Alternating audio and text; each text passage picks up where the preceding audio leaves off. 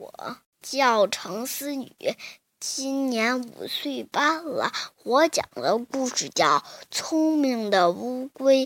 有一天，一只狐狸看见一只青蛙，它就想逮那只青蛙。那只青蛙在抓虫子，它抓完了就跳回河里。一只乌龟咬住了狐狸的尾巴，它看着。乌龟在那儿，他就想吃掉乌龟，他就说：“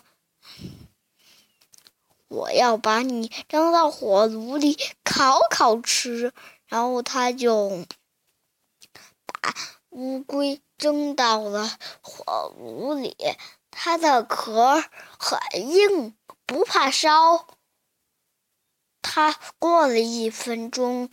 还是没烧化，但是乌龟却说热死了。